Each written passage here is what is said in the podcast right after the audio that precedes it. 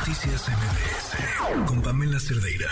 Ya lo comentábamos al inicio de esta cuarta emisión, el INE pues está estrenando consejeros electorales luego de un proceso un poco caótico en la Cámara de Diputados, pues ya los cuatro nuevos consejeros fueron elegidos por tómbola, por insaculación y bueno, tenemos en la línea telefónica, bueno, pues a, precisamente a la consejera electoral Claudia Zavala para hablarnos cómo está el ambiente ahí en el INE. ¿Cómo está, consejera? Buenas noches. Hola, Oscar, muy buenas noches. Te saludo con mucho gusto, saludo a toda la audiencia.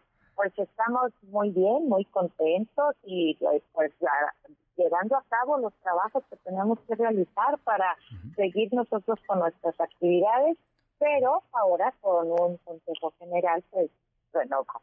Ok, consejera, pues mucho trabajo el que van a tener en el INE de cara a las elecciones del Estado de México y Coahuila, por supuesto, también para el próximo año, para el 2024. ¿Están listos ya para el reto que viene? ¿Se reportan listos? Claro que sí, claro que sí, Oscar. En el INE siempre hay una continuidad de trabajo y hay que recordar que tenemos una fortaleza que son el personal que trabaja en el Instituto Nacional Electoral. Y afortunadamente para los procesos electorales, tanto del Estado de México como de Coahuila, pues tenemos un avance ya muy significativo, estamos este, muy coordinados con tanto con el Estado de México, el Instituto Electoral, como con Coahuila, y lo que les puedo decir es que el INE siempre está eh, haciendo lo que tiene que hacer y listo para estos procesos electorales que están en curso. Y también ya estamos preparando los que eh, la elección federal y todas las elecciones concurrentes para el 2024. Por supuesto, consejera, el INE estará pues bajo la mira de todos en los próximos procesos electorales. La imparcialidad, la autonomía del instituto está garantizada. Siempre está garantizada, Oscar. Yo creo que hay algo bien importante que nosotros tenemos en la institución.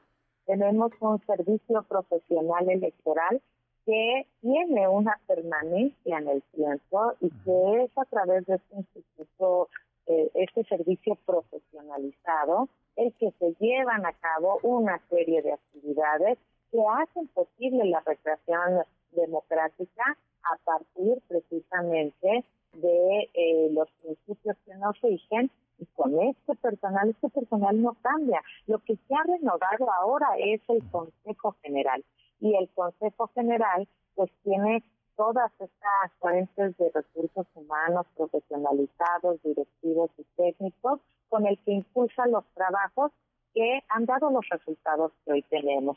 Y hoy ya tenemos una fortaleza también. Por el momento tenemos claridad a partir de la suspensión este, y de la propia ley que los procesos electorales en curso tienen reglas claras y tiene una seguridad jurídica en el sentido de que los estamos operando con la ley anterior, la ley electoral anterior. Entonces sí, nosotros siempre estamos listos para realizar nuestra función electoral con base en los principios que nos Perfecto, perfecto. Pues estaremos pendientes del trabajo que se lleve a cabo, por supuesto, en el INE. Le agradezco mucho su tiempo, consejera Claudia Zavala. Muy buenas noches, muchas gracias. Gracias a usted, Oscar, y si el INE les toca la puerta para colaborar en este proceso electoral a quienes viven en el Estado de México y de Coahuila, ya os invito a que no declinemos a participar en, en todos estos procesos que la ley nos permite participar, porque solo así juntos la, el INE y la ciudadanía vamos a construir este círculo virtuoso para seguir llevando a cabo los procesos electorales confiables, objetivos y acorde con nuestros valores democráticos. Muchas gracias, Oscar, y a todo tu auditorio. Muchas gracias, consejera Claudia Zavala. Noticias MBS